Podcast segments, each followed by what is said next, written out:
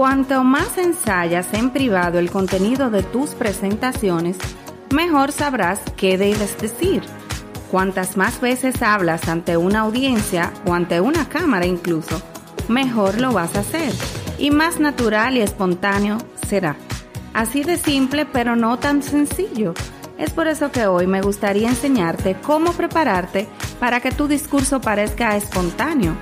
Todo esto en nuestro nuevo episodio número 36 de Operación Comunícate.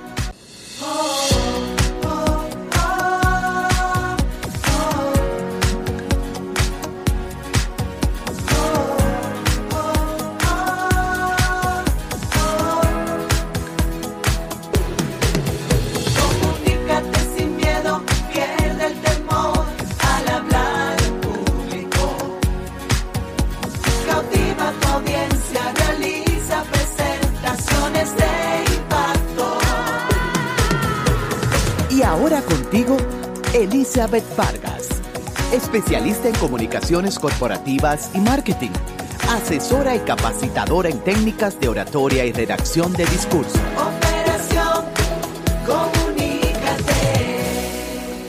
Y si eres de aquellos que sientes pánico o temor al momento de hablar en público, este podcast es para ti.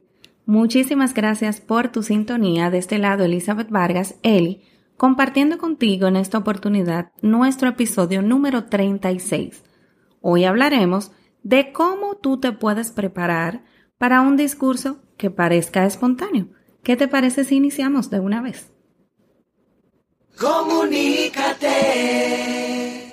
Voy a compartir contigo cuatro consejos que son súper fáciles y prácticos. ¿Para qué? Para que cuando tú te comuniques suenes más espontáneo o espontánea. Parece simple, pero no es tan sencillo, porque es que cuando tú ensayas y ensayas y ensayas en privado ese contenido de tu presentación, es lo que te va a permitir saber qué decir y cómo decirlo.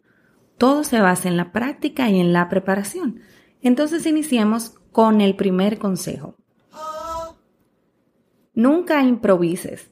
Parece paradójico, ¿cierto? Porque estamos hablando de cómo hacer que un discurso parezca espontáneo. Pero la clave para que tu discurso suene espontáneo es ensayarlo, como te decía ahorita, muchas veces a conciencia. Te explico. Por breve que sea lo que tengas que decir, nunca improvises. Lleva siempre contigo al menos unas ideas o palabras anotadas en tu móvil o tu teléfono celular, en una hoja de papel en algún lugar. En inglés, yo quiero que sepas que se emplea el término impromptu, que es para denotar algo que se hace espontáneamente y sin preparación. Procede del latín impromptu, que significa indisposición de hacer algo. Entonces, yo te exhorto a que la próxima vez que hables en público, prepárate para estar en plena disposición de hacerlo lo mejor que puedas. El segundo consejo prepárate con suficiente antelación. Tú te preguntarás, pero ¿con cuánta antelación debo prepararme? Entonces te diré que esto depende de cuánto tiempo vayas a tener para hablar y de lo importante que sea esa ocasión o ese evento o esa oportunidad. Si por ejemplo tienes que grabar un video de un minuto, por decir algo, para anunciar una promoción, redacta pocas líneas de texto con las ideas principales. Nunca más de tres o cuatro es lo que yo te recomendaría. Para ese tiempo de un minuto, porque un minuto pasa volando. Entonces, antes de grabar el video, trata de conectar estas tres o cuatro ideas a tu manera y repásalas varias veces. Puedes improvisar las palabras que dirás, claro que sí, pero siempre siguiendo punto por punto las ideas que habías preparado para que todo tenga una secuencia lógica. El tercer consejo no prepares un texto, prepara mensajes. Tres o cuatro mensajes redactados con frases cortas te van a bastar para improvisar un breve discurso. Simplemente pronuncia el primer mensaje tal y como lo has escrito y dedica después entonces unas palabras como para explicarlo mejor. Si conoces el tema del cual vas a hablar, no te será difícil improvisar una corta explicación. Ojo aquí, en no conozcas el tema, yo te recomiendo encontrar de modo urgente alguna persona que sí domine ese tema, sentarte con ella, comprender el tema y tomar nota de tus propias ideas. Y el cuarto consejo, pero no el menos importante, utiliza un pequeño esquema o plantilla mental para tu presentación.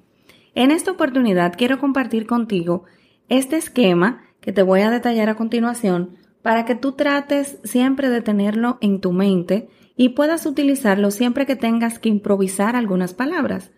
Este, vamos a decir, esquema o plantilla mental se basa en cuatro puntos importantes. Aquí quiero explicarte cada uno de ellos. Iniciamos con el primer punto. Conecta con la audiencia. Agradece la atención de las personas que te van a escuchar Expresa tu satisfacción por la oportunidad de hablar, muéstrate contento o contenta por lo que vas a comunicar. El segundo punto, aquí debes enunciar el mensaje. Pronuncia la frase de introducción que ya preparaste previamente y prepara uno o varios mensajes en función del tiempo del que dispongas para hablar. El tercer punto, explica el mensaje. ¿Cómo lo vas a hacer? ¿Con uno o dos argumentos de apoyo? Será más que suficiente. Y el cuarto punto, concluye, animando a la audiencia a que hacer algo como por ejemplo aclarar cualquier duda o brindando las gracias nuevamente por haberte escuchado. Entonces recuerda, esta plantilla mental se basa en cuatro puntos. El primero, conecta con tu audiencia. El segundo, enuncia el mensaje. El tercero explica ese mensaje y el cuarto concluye.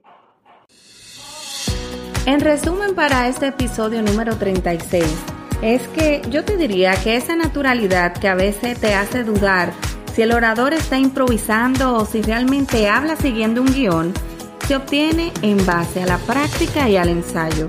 Cuanto más ensayes en privado el contenido de tu presentación, sabrás qué decir y de cómo improvisar.